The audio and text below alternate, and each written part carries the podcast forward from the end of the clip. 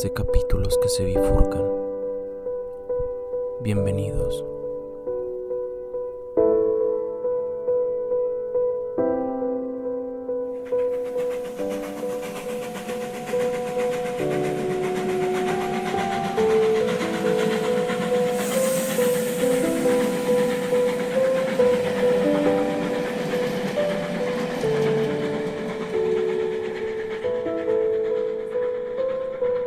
Hacer preguntas productivas sobre el consumo de marihuana.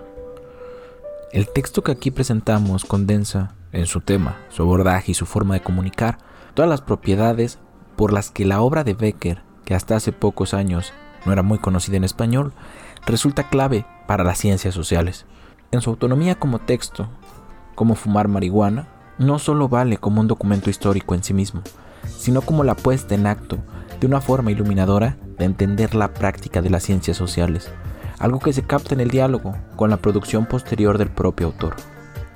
Por un lado, Becker demuestra fundadamente que tornarse un consumidor recreativo de marihuana no es la expresión de un rasgo psicológico o de un carácter enfermizo, sino algo que implica el aprendizaje de formas de fumar para que haga efecto, del reconocimiento de sus efectos y de la posibilidad de disfrutarlos, en definitiva, de generar una disposición a ese consumo, y que la experiencia se vuelva divertida. Más aún, no es un acto individual, sino el resultado de determinadas relaciones sociales que habilitan esa actividad y también la constriñen. En ese sentido, este trabajo, publicado por primera vez en 1953, es parte de un momento histórico en la formación del pensamiento sociológico.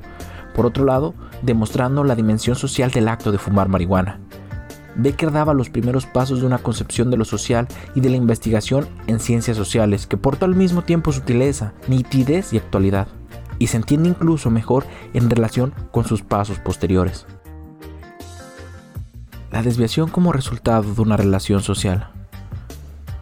Las prescripciones sociales pueden combatir el consumo de ciertas sustancias, incluso hacerlo con alguna eficacia, pero no pueden evitar el aprendizaje de la disposición a fumar no es un proceso automático o un efecto unívoco de esas sustancias. Tampoco pueden eludir una consecuencia de esto. Que se abra una nueva posibilidad de la vida social. Las observaciones y los análisis de Becker apuntan a esa realidad nunca tematizada.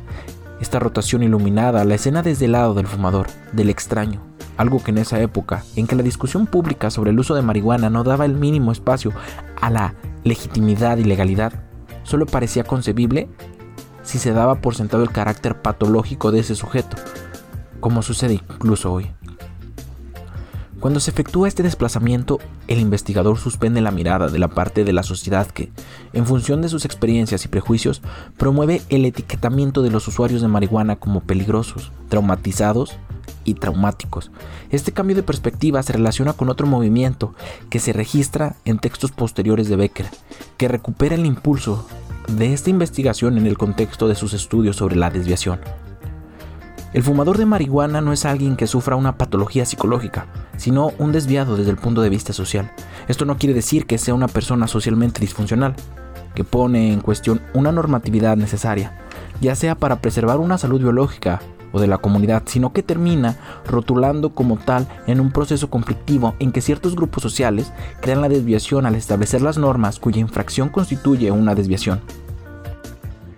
Las prácticas que se califican como desviadas son variables, pues lo que una sociedad sanciona a otro lo celebra. Y también son variables las posibilidades de ser sancionado y rotulado en una sociedad dada, ya que no todos los que con su comportamiento infringen las normas terminan etiquetados como desviados.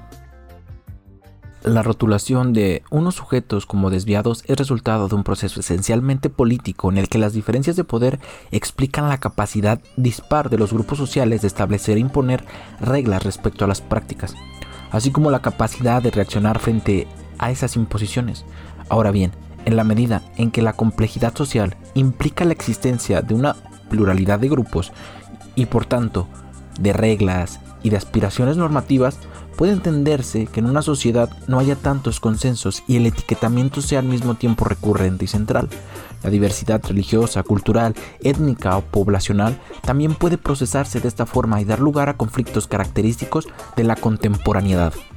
Por lo general, la sociología, y en especial la que predomina en los Estados Unidos durante los años de formación de la Escuela de Chicago, oscilaba entre explicar los fenómenos por causas puramente individuales o por causas sociales que suponen formas colectivas monolíticas, algo presente en las nociones de cultura o valores, ya en textos tempranos como este, Becker introduce el prisma que nos permite ver que todo el tiempo se están dando procesos de normativización, infracción, etiquetamiento, que son modos de operar con el potencial de divergencia de las prácticas y las reglas que definen la forma inestable y controvertida en que rigen y aparecen los valores.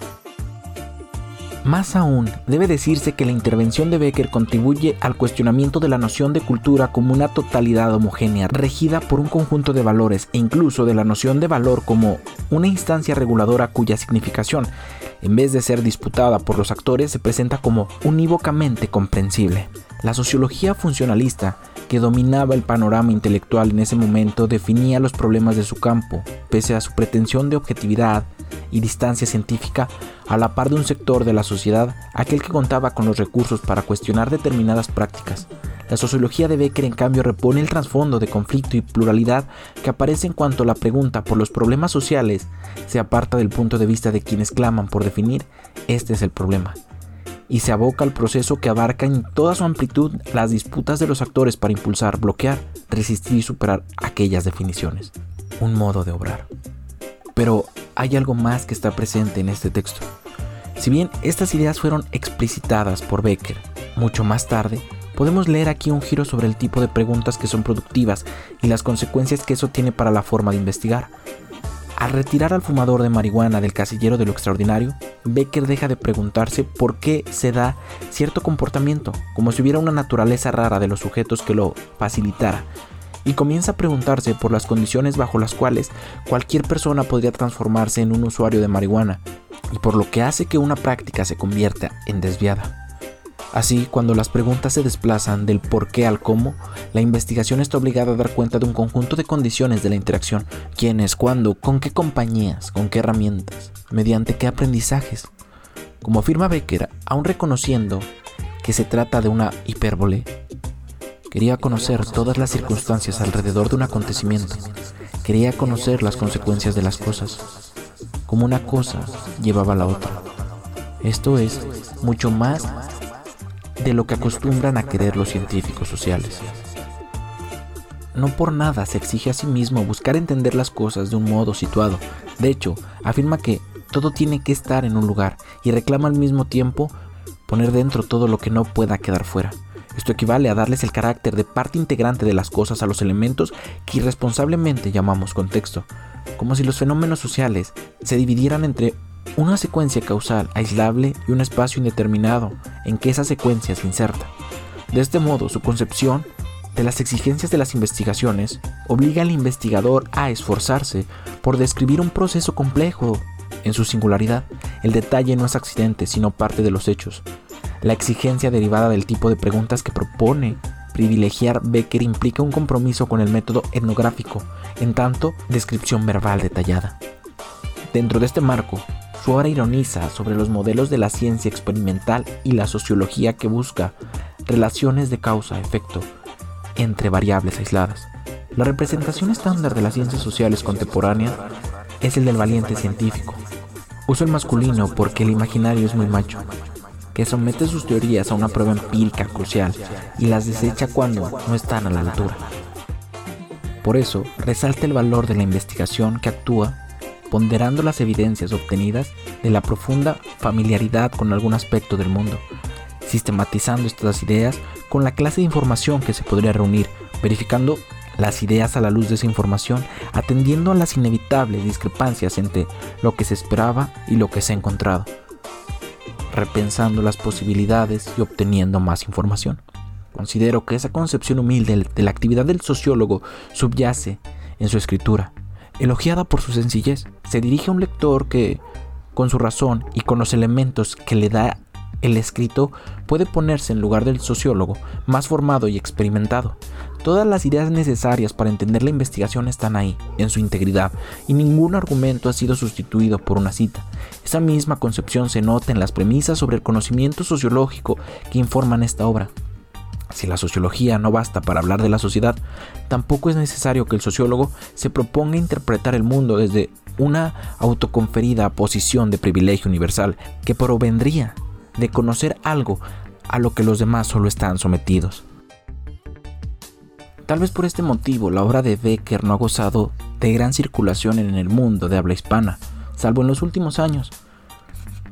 A ella se le imputaba cierto desconocimiento de poder, porque se asociaba a las teorías interaccionistas que parecían reducir todo a una negociación de sentidos, precisamente a una interacción cara a cara.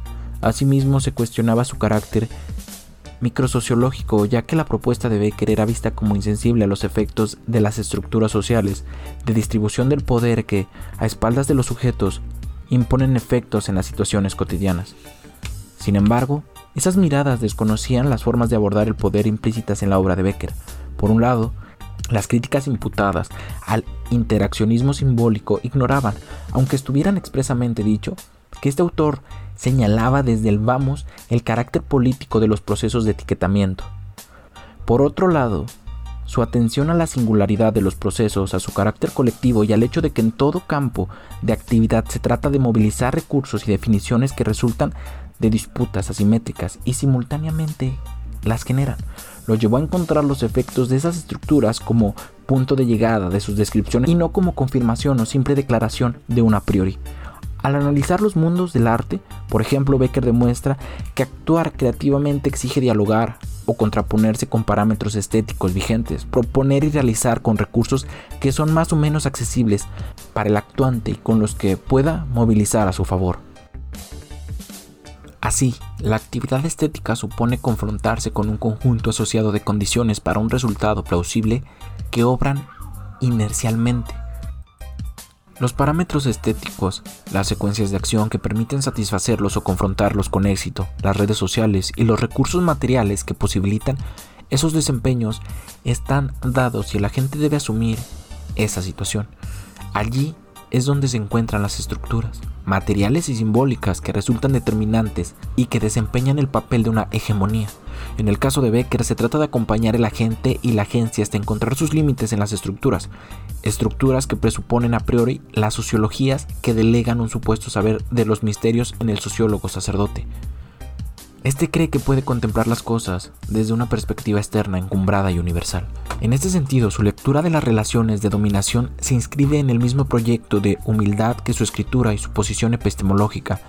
Esa conciencia de los límites históricos de la producción de conocimiento está presente en las reflexiones del autor al inicio, con el prólogo que incorporó a la redición de cómo fumar marihuana allí donde reconoce que en cuanto a situación el uso de marihuana difiere por la introducción de nuevos cultivos, y allí donde relabora la pertinencia general de su posición hace intervenir la coincidencia adquirida acerca del poder específico de las sustancias psicotrópicas, al cambiar en su composición el porcentaje de sus principios activos.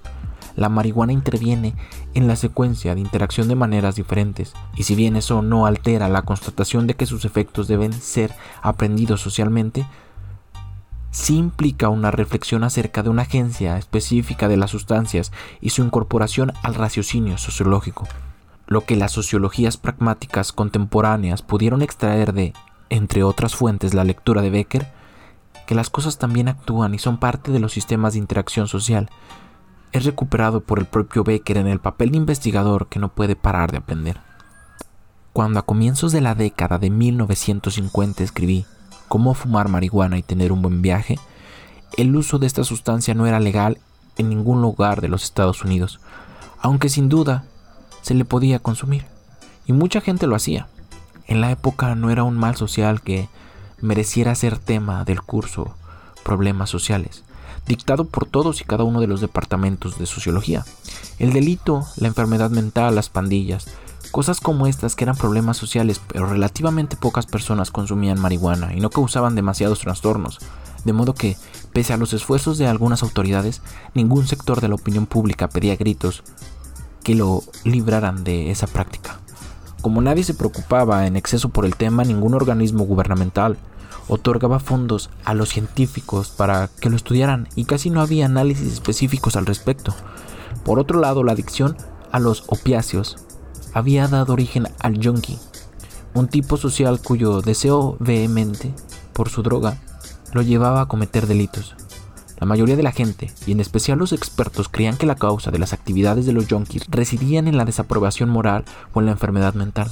Alfred Lindesmith, un graduado del Departamento de Sociología de la Universidad de Chicago, perteneciente a la generación previa a la mía, escribió Adicción a los opiáceos, Opiate Addiction, libro que, en contra de aquella opinión, atribuía la adicción a los opiáceos al hecho de que el consumidor se hacía la idea de que debía tomar la droga para evitar síntomas físicos intensamente displacenteros. El problema residía en la interpretación que el consumidor hacía de los efectos de la abstinencia de la droga. El libro de Linda Smith me abrió una nueva perspectiva para pensar la marihuana. Por mi parte sabía que esta no causaba ninguno de esos síntomas adversos como la adicción y me gustaba la idea de entender la típica experiencia de tener un viaje o estar volando. No como un hecho farmacológicamente inducido y sin medicaciones, sino más bien como resultado de las interpretaciones que los consumidores hacían de esos efectos. Estos podrían haber sido interpretados de otra manera y haber dado lugar a una experiencia diferente. Además, yo sabía dónde encontrar gente con la cual poner a prueba mis ideas. Tuve también la suerte de dar con un instituto de investigación donde trabajaban sociólogos formados en Chicago, que si bien no podían ver la importancia de ese proyecto, estaban dispuestos a pagarme un cargo de tiempo parcial para llevarlo adelante. Hice entonces muchas entrevistas y algunas observaciones informales y no planificadas y escribí un artículo con la intención de presentarlo en una revista de sociología. Nadie se mostró demasiado interesado. Cuando expuse el trabajo en una reunión de la Asociación Sociológica del Medio Oeste, ante no más de una docena de personas, las preguntas que me hicieron al terminar demostraron cuánto las desconcertaba el tema. Y yo mismo no veía cómo ampliar mis descubrimientos para explicar una gama tanto más amplia de experiencias cosa que hice más adelante en un trabajo que terminó siendo el capítulo 4 de Mozart, el asesinato y los límites del sentido común. Demos un salto adelante, hasta mediados de los años 60. En el interín había cambiado varias cosas. Los jóvenes de clase media, en especial los estudiantes universitarios, habían empezado a fumar marihuana y los adultos estaban preocupados. En 1965, no bien llegué a la Universidad Noroeste para desempeñarme como profesor se arrestó a un grupo de estudiantes de la universidad por posesión de marihuana y empecé a ser muy solicitado como experto, en lo que de pronto se había convertido en un problema real. Este hecho tuvo varias consecuencias que habían sido imprevisibles en 1953. El gran crecimiento de la demanda y el hecho de que para entonces algunos de los consumidores contasen con un alto grado de instrucción volvieron inevitable que entre ellos se contaran algunos emprendedores agrícolas dispuestos a realizar pequeños experimentos de cultivo e hibridación de la planta con el objetivo de conseguir un producto con mayor contenido de tetrahidrocannabinol, THC, el ingrediente activo que generaba el deseado efecto psicodélico, expresión más elegante que comenzó a utilizarse entonces para hablar de los viajes. Mi artículo decía que uno debía aprender a tener un viaje. Los nuevos híbridos, con mayor concentración de THC, producían una experiencia más intensa. Para todos aquellos que consumieran la droga de la manera estipulada, Resultaría difícil no reconocer que algo pasaba. ¿Significaba eso que mi idea después de todo era errónea? En su investigación, dos sociólogos británicos lo consideraron inaudible. Un hombre, avesado consumidor de drogas, nos resumió una de las cuestiones clave. Becker había señalado que los novatos tenían que aprender a evidenciar los efectos. ¿Cuál era la experiencia de este hombre? ¿Percibir los efectos? ¡Wow! Los efectos eran simplemente como un martillo en la nuca. Ese tipo, ese tal Baker, debería cambiar de proveedor. ¿Constituye eso una refutación de mi idea? Creo que no. El razonamiento es el siguiente. Mi enunciado original no decía que no reconociéramos que algo estaba pasando. Bien podríamos reconocer que nos da mucha hambre, pero decirnos, bueno, ¿qué novedad es esta? Ya tuve hambre en otras veces, así que no es nada especial. Tal vez haría falta que alguien nos señalara que estamos comiendo una tercera hamburguesa para aceptar finalmente que sí.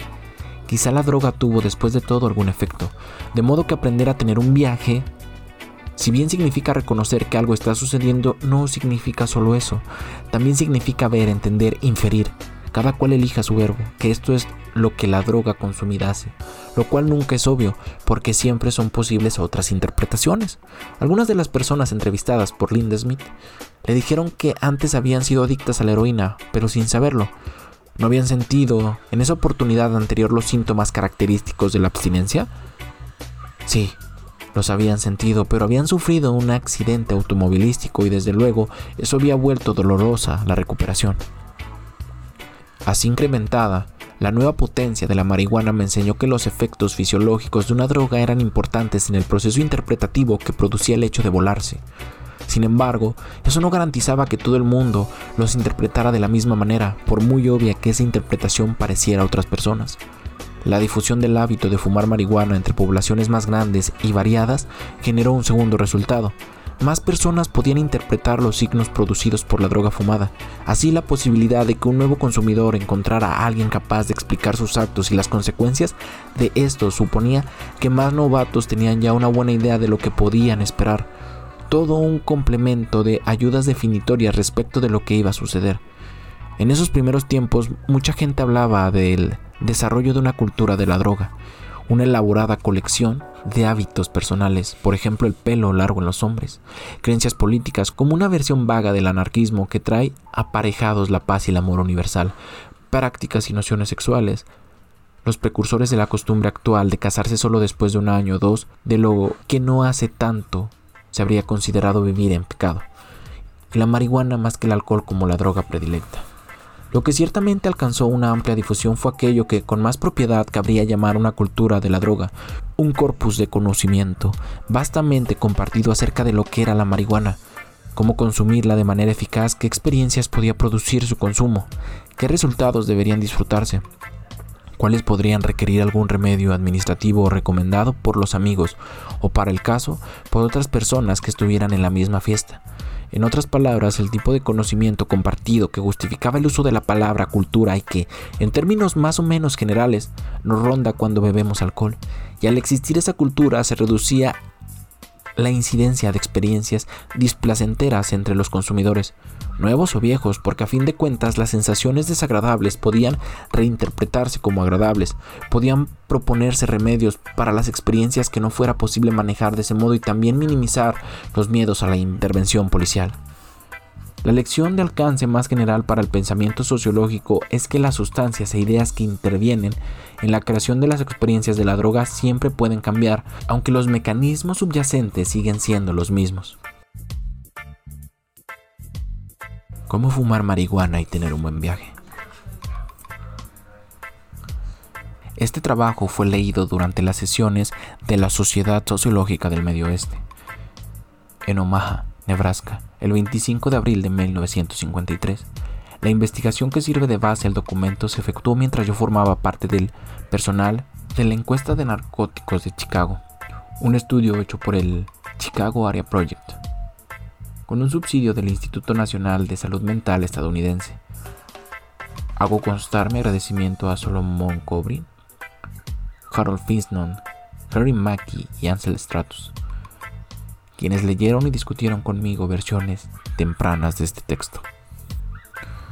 Un individuo será capaz de consumir marihuana por placer solo cuando, número 1, aprenda a fumarla de tal manera que le produzca efectos reales. Número 2, aprenda a reconocer los efectos y relacionarlos con el consumo de la droga. Y 3, aprenda a disfrutar de las sensaciones que percibe. Esta propuesta, respaldada por un análisis de 50 entrevistas a consumidores de marihuana, pone en entredicho las teorías que atribuyen el comportamiento a disposiciones previas y sugiere la utilidad de explicarlo en términos del surgimiento de motivos y disposiciones durante el transcurso de la experiencia.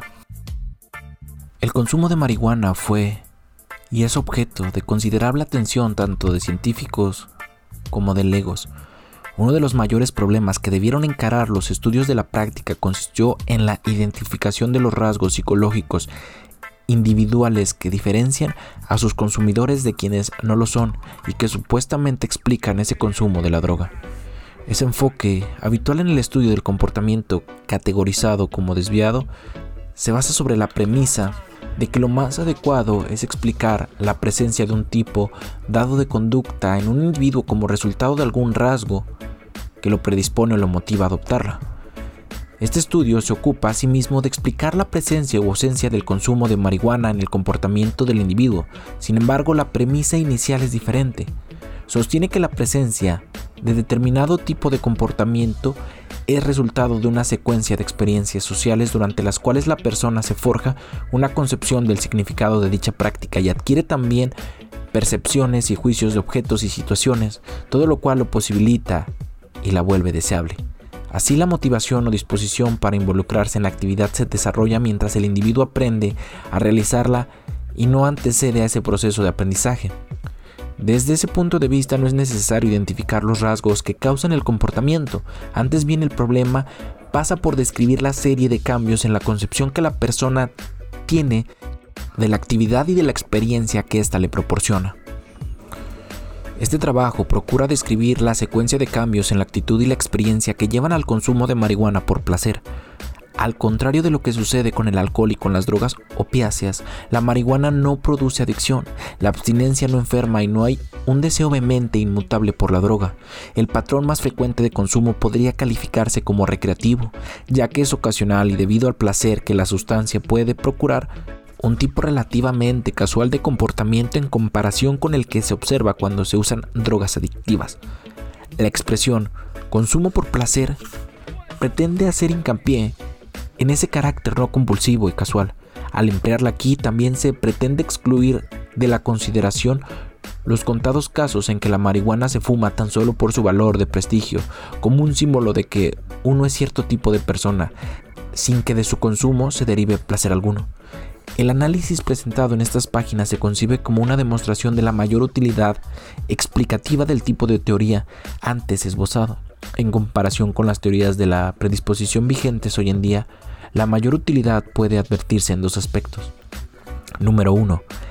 Las teorías acerca de la predisposición no pueden incluir en su explicación a ese grupo de consumidores cuya existencia se admite que no exhiben el o los rasgos considerados como causa del comportamiento. Dichas teorías no pueden justificar la gran variabilidad en el tiempo del comportamiento de un individuo dado con referencia a la droga. En una primera etapa, la persona será incapaz de consumir la droga por placer. En una etapa posterior será capaz y estará dispuesto a hacerlo. Y más adelante volverá a ser incapaz de consumirla de ese modo. Estos cambios difíciles de explicar dentro del marco de una teoría de la predisposición o de la motivación son fácilmente entendibles si se les ve como modificaciones en la concepción que el individuo tiene de la droga. Por ejemplo, eso sucede con la posible existencia de consumidores normales. El estudio intentó llegar a un enunciado general de la secuencia de cambios en la actitud y la experiencia individuales que siempre se produce cuando el individuo está dispuesto a consumir marihuana por placer y es capaz de hacerlo, y que no suceden o no se sostienen de una forma permanente cuando no es así. Esta generalización se enuncia en términos universales, en procura de que puedan descubrirse casos negativos y utilizarlos para revisar la hipótesis explicativa. 50 entrevistas a consumidores de marihuana de diversos orígenes sociales y situaciones actuales en la sociedad constituyen los datos sobre cuya base se construyó la generalización y en función de los cuales ésta se sometió a prueba. Las entrevistas se concentraron en la historia de la experiencia de la persona con la droga para detectar cambios importantes en su actitud al respecto y en consumo, así como las razones que los provocaron. La generalización final es un enunciado de esa secuencia de cambio en la actitud, producidos en todos los casos conocidos por mí en los que la persona llegó a consumir marihuana por placer. Mientras no se dé como un caso negativo, ese enunciado puede considerarse como una explicación de todos los casos de uso recreativo de esa sustancia. Se comprueba, además, que los cambios por los que se pasa del consumo al no consumo están relacionados con cambios similares en la concepción que la persona tiene de la marihuana y en cada caso es posible explicar en esos términos las variaciones en el comportamiento del individuo. Este trabajo abarca solo una parte de la historia natural del consumo individual de la marihuana. A partir del momento en que la persona se muestra dispuesta a probar la droga, ese individuo sabe que otros la consumen para tener un viaje, pero ignora qué significa esto en concreto. Siente curiosidad por la experiencia, no sabe qué puede resultar y teme que sea más de lo que llegue a prever. En cuanto a los pasos indicados a continuación, si la persona los da y adopta las actitudes desarrolladas en ellos, harán que esté dispuesta a consumir la droga por placer y sea capaz de hacerlo cuando se presente la oportunidad. Por lo general, el novato no tiene un viaje la primera vez que fuma marihuana y suele hacer falta varios intentos para inducir ese estado. Una explicación puede ser que la droga no se fuma como es debido, esto es, de una manera que aporte la dosis suficiente para producir síntomas reales de intoxicación. En su mayoría, los consumidores coinciden en señalar que no pueden fumársela como tabaco si uno pretende tener un viaje. Aspiras un montón de aire y no sé cómo describirlo. No la fumas como si fuese tabaco. Inhalas un montón de aire. Lo llevas bien al fondo de tu sistema y lo retienes ahí. Lo retienes ahí todo el tiempo que puedas. De no utilizarse una de esas técnicas, la droga no producirá efectos y el consumidor no podrá tener un viaje. El problema con personas como esas, que no consiguen tener un viaje, es sencillamente que no la fuman como se debe. Y eso es todo. O no retienen el aire el tiempo suficiente, o aspiran mucho aire y poco humo, o al revés, o algo parecido. Hay un montón de gente que no la fuma como se debe. Y entonces, como es lógico, no le pasa nada.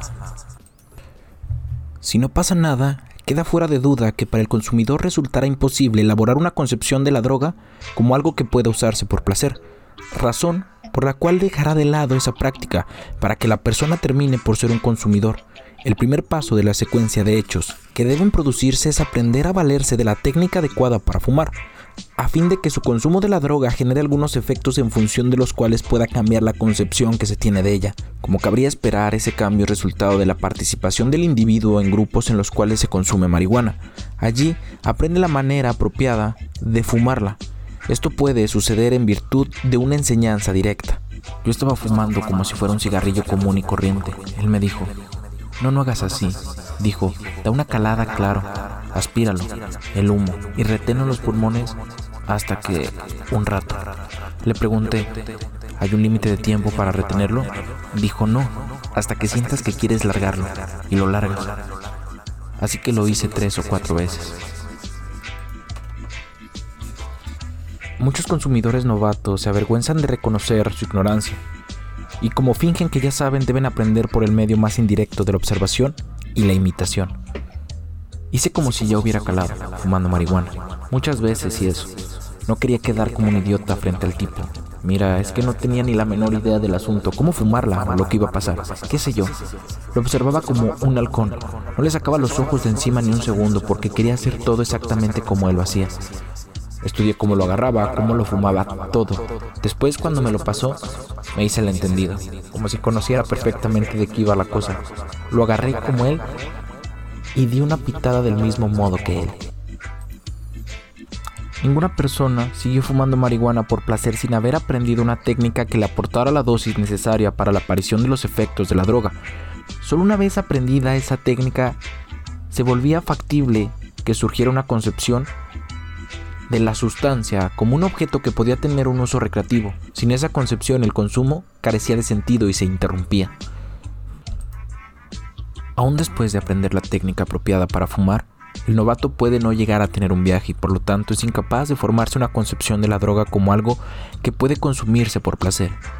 Una observación hecha por alguien más avanzado sugería el motivo de esa dificultad para tener un viaje y apuntaba al siguiente paso necesario en el camino que lleva a convertirse en consumidor. En una entrevista me dijeron, de hecho, vi a un tipo que estaba dado vuelta y no lo sabía. Señalé mi incredulidad. ¿Cómo puede ser viejo? El entrevistado dijo, bueno, es bastante raro, te lo reconozco, pero lo he visto, ese tipo me encaró y me dijo que nunca había tenido un viaje. Era uno de esos tipos y estaba completamente fumado y no dejaba de insistir en que no estaba fumado, así que tuve que demostrarle que sí. ¿Qué significa esto?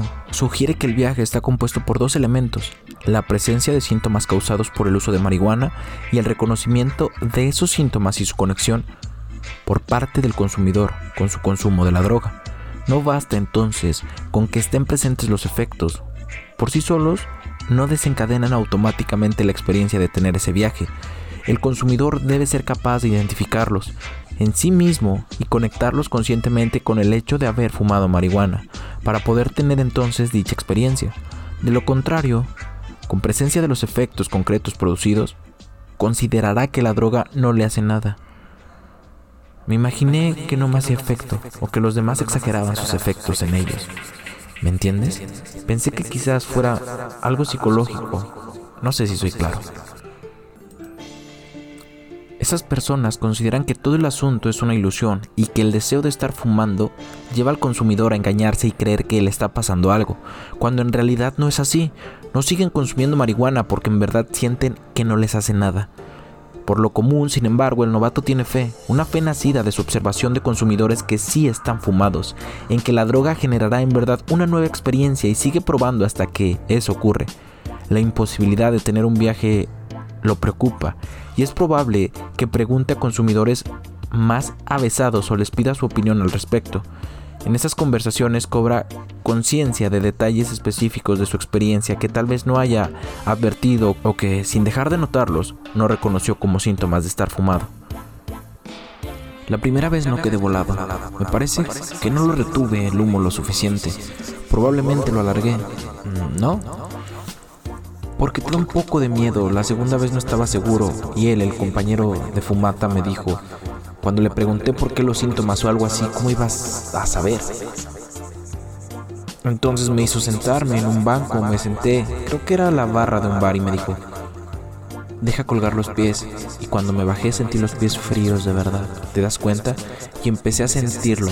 Esa fue la primera vez. Y después, más o menos una semana después o algo así, me pasó en serio. Fue la primera vez que tuve un gran ataque de risa. Me di cuenta entonces de que estaba realmente fumado.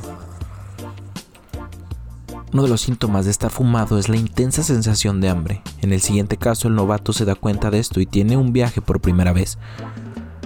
No hacían más que matarse de risa de mí porque estaba comiendo mucho. Me estaba embuchando tanta comida que todos se reían de mí. Ya sabes cómo es eso. De a ratos los miraba y me preguntaba de qué se reían, ¿verdad? Sin darme cuenta de lo que estaba haciendo. Bueno, ¿te dijeron finalmente por qué se rían? Sí, sí. Voy y les digo, eh viejo, ¿qué está pasando? No hice más que preguntarles qué estaba pasando y de repente me sentí raro, ya sabes. Viejo, estás fumado, te volaste con el porro. Y yo, no, ¿de veras? Como si no supiera qué pasaba. El aprendizaje puede producirse de maneras más indirectas. Escuché comentarios al pasar que hacían otras personas. Alguien dijo, se me, se me aflojan las piernas y no puedo acordarme de todos los comentarios que hacían porque escuchaba con mucha atención para encontrar alguna pista sobre lo que supuestamente debía sentir. Ávido entonces por percibir esa sensación, el novato toma de otros consumidores algunos referentes concretos de la expresión estar fumado y aplica esas ideas a su propia experiencia los nuevos conceptos le permiten situar los síntomas entre sus propias sensaciones y señalar para sí mismo algo diferente. En su experiencia, que conecta con el uso de la droga, solo está fumado cuando puede hacer esto. En el siguiente caso, el contraste entre dos experiencias sucesivas muestra con claridad la importancia crucial de la conciencia de los síntomas para estar fumado y destaca una vez más el importante papel de la interacción con otros consumidores a la hora de adquirir los conceptos que hacen posible esa conciencia. ¿Tuviste un viaje la primera vez que fumaste? Sí, claro. Aunque ahora que lo pienso, supongo que en realidad no. Quiero decir, esa primera vez fue algo así como una borrachera alegre. Estaba alegre, supongo. ¿Sabes de qué hablo? Pero en realidad no sabía si estaba fumado, ¿me entiendes? Solo la segunda vez que tuve un viaje me di realmente cuenta de que entonces sí estaba fumado. Entonces supe que estaba pasando algo diferente. ¿Cómo lo supiste? ¿Cómo lo supe? Si lo que me pasó esa noche te hubiera pasado a ti, lo hubieras sabido, créeme. Tocamos la primera canción durante casi dos horas. La misma canción, imagínate. No subimos al escenario a tocar esa canción, empezamos a las 21 en punto. Cuando terminamos miré el reloj y faltaban unos 15 minutos para las 23. Casi dos horas con una sola canción. Y parecía no haber pasado nada. Quiero decir, ya sabes, eso es lo que te hace. Es como si tuvieras mucho más tiempo o algo así, como sea, viejo. Cuando vi eso fue demasiado. Me di cuenta de que si pasaba una cosa así debía de estar pasado de rosca. Mira, después me explicaron que eso es lo que te hace. Tienes una percepción diferente del tiempo y todo eso. Ahí entendí cómo era el asunto. Entonces supe, como la primera vez probablemente sentí eso. Ya sabes, pero sin saber qué estaba pasando. Solo cuando se vuelve capaz de tener un viaje, en este sentido un buen viaje, el novato seguirá usando marihuana por placer. Entonces los casos en el que el consumo continuo al consumidor se había forjado los conceptos necesarios para explicarse a sí mismo el hecho de que estaba teniendo nuevas sensaciones causadas por la droga. Cabe decir que la condición necesaria para proseguir esa práctica es no solo usar la sustancia de manera tal que produzca efectos, sino también aprender a percibir esos últimos cuando ocurren. Así, para su usuario, la marihuana cobra sentido como un objeto que puede consumirse por placer. Al aumentar su experiencia, el consumidor desarrolla una mayor apreciación de los efectos de la droga, sigue aprendiendo a estar volando. Examina con detenimiento las experiencias sucesivas, busca nuevos efectos y se cerciora de que los anteriores todavía estén presentes. Como resultado de ese proceso, se crea un conjunto estable de categorías para experimentar los efectos de la droga, cuya presencia permite al consumidor tener un viaje sin dificultad. La aptitud para percibir esos efectos debe persistir para que el consumo continúe. Si se pierde el consumo de marihuana, se interrumpe. Dos tipos de pruebas respaldan esta afirmación. Número 1. Quienes llegan a ser consumidores muy intensivos de alcohol, barbitúricos o opiáceos no siguen fumando marihuana muy en especial porque pierden la aptitud de distinguir entre sus efectos y los, y los producidos por las otras drogas. Ya no saben si lo que los droga es la marihuana. Número 2. En los pocos casos en que el individuo usa marihuana en cantidades tales que siempre está fumado, es propenso a experimentar la misma sensación, que la droga no le hace efecto, dado que falta el elemento esencial de una diferencia perceptible entre sentirse fumado y sentirse normal, en una situación como esa, es probable que se abandone por completo el consumo, pero solo durante un tiempo hasta que el consumidor vuelva a estar en condiciones de percibir la diferencia. Hace falta un paso más para que el consumidor, que ya ha aprendido a tener un viaje, persiste en el consumo. Ahora debe aprender a disfrutar los efectos que acaba de aprender a experimentar.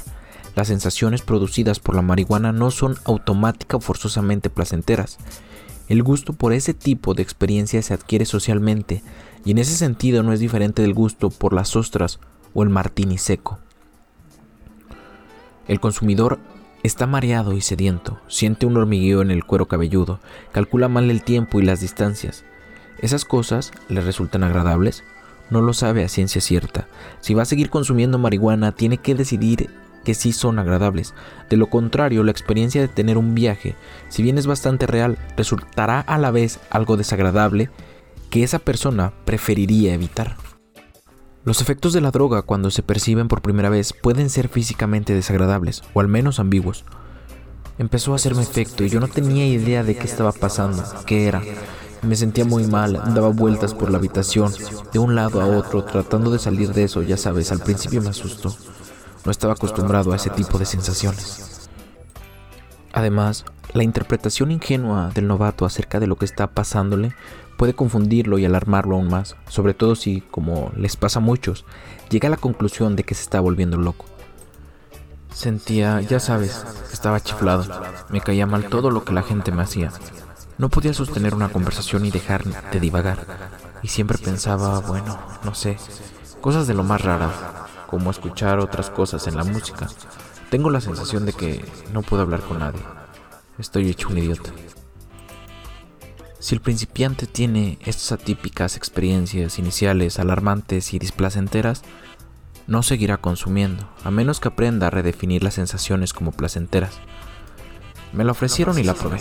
Te diré algo, nunca la disfruté para nada, quiero decir, no era nada que pudiera disfrutar. Bueno, ¿tuviste un viaje mejor cuando lo probaste? Ah, sí, sentí cosas. Decididamente, pero no las disfruté. O sea, tenía un montón de reacciones, pero casi todas eran de miedo. ¿Estabas asustado? Sí, no lo disfruté, parecía incapaz de relajarme, ¿entiendes? Y creo que si no puedes relajarte con algo, no puedes disfrutarlo.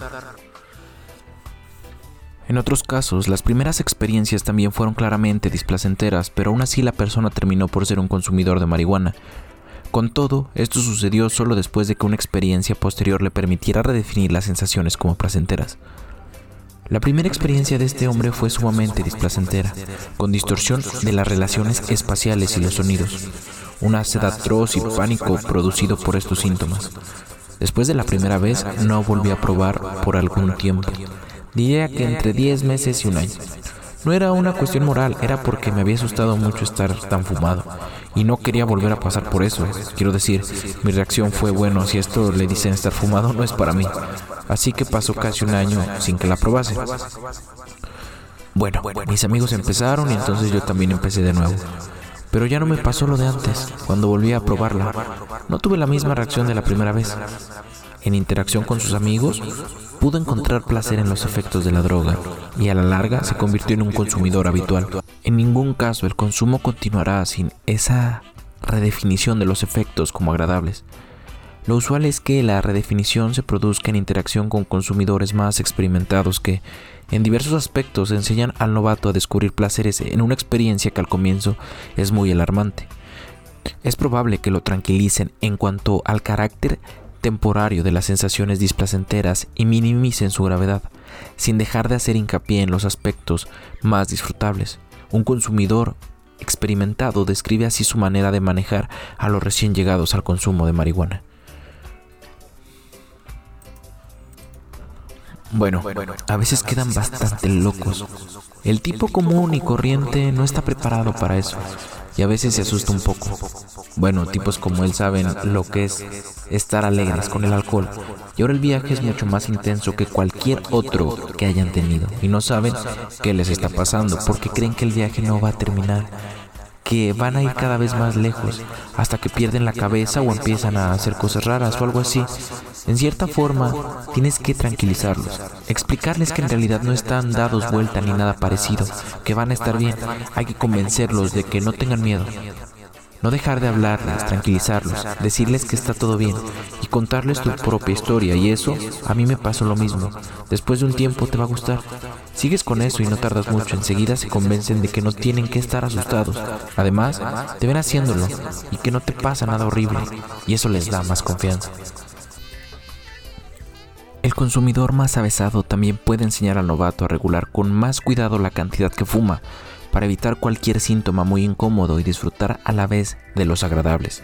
Como última enseñanza al nuevo consumidor le dice que llegará a gustarle después de un tiempo. Así, lo instruye para que considere agradables las experiencias ambiguas antes definidas como displacenteras. En la siguiente escena, el consumidor veterano es una persona cuyos gustos se modificaron de esa manera, y la finalidad de sus observaciones es ayudar a otros a hacer una redefinición similar. Una novata tuvo su primera experiencia con los efectos de la marihuana. Se asustó y se puso histérica. Se sentía como si estuviera a medias dentro y a medias fuera de la habitación y sufría una serie de síntomas físicos alarmantes. De los presentes, uno de los consumidores más fogueados dijo, Está loca como una cabra porque está muy fumada. Yo daría cualquier cosa por estar así. Hace años que no quedo volado de esa manera. En síntesis, una vez desarrollado el gusto por lo que en épocas anteriores era alarmante y desagradable, esto se convierte en placentero, deseado y buscado, la definición favorable de la experiencia, que uno adquiere de otros, allá en el camino al disfrute. Si eso no sucede, el consumo no continuará, porque la marihuana no será para el consumidor algo que pueda usar por placer. Además de ser un paso necesario para convertirse en consumidor, esta es una de las condiciones importantes de un consumo continuado. Es bastante común que repentinamente los consumidores experimentados tengan una experiencia displacentera o alarmante que no pueden definir como agradable, sea porque han consumido una cantidad de marihuana mayor que la habitual o porque el producto es de mejor calidad que la esperada.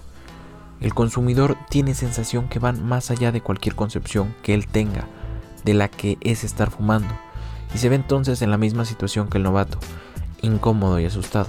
Tal vez atribuya esta situación a una sobredosis y se limite a ser más cuidadoso en el futuro, pero puede aprovechar la oportunidad para replantearse su actitud con respecto a la droga y decidir que ésta ya no puede aportarle placer. Cuando así sucede y no hay a continuación una redefinición de la droga que la estime capaz de producir placer, su consumo se interrumpe.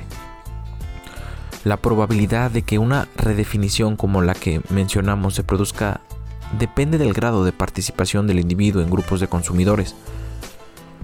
Cuando esa participación es intensiva, el individuo no tarda en desestimar un sentimiento contrario al consumo de marihuana. En el caso que ahora presentamos por otro lado, la experiencia fue muy perturbadora y la secuela del incidente redujo casi a cero la participación de la persona junto con otros consumidores. El consumo se interrumpió durante tres años y solo se reinició cuando una combinación de las circunstancias, entre las cuales fue importante la reanudación de los vínculos con consumidores, posibilitó que se redefiniera la índole de la droga. Era demasiado, apenas había dado unas cuantas pitadas y ni siquiera por largar por la boca. Estaba más que volado, verdaderamente dado vuelta. Estábamos en el sótano. No, ya no podía quedarme allí, el corazón me latía toda máquina. Yo estaba colocado como nunca, era como si hubiera perdido la cabeza. Entonces me quise ir del sótano.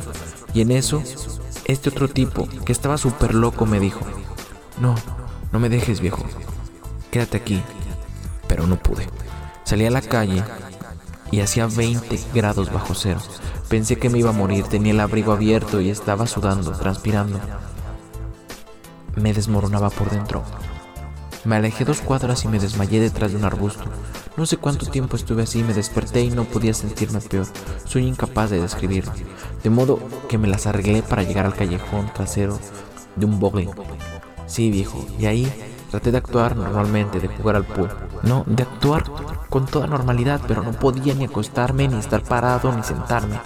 Así que subí y me recosté donde se acuestan algunos de los tipos que acomodan los palos de bowling pero no me sirvió de nada. Entonces se dio que fui al consultorio de un médico. Iba a decirle que me sacara de esa calamidad, porque el corazón seguía toda máquina, ¿sabes? Después, durante todo el fin de semana, fue de pálida, en puro alucine. Empecé a ver cosas y vivir un infierno, ¿no? Toda clase de cosas anormales.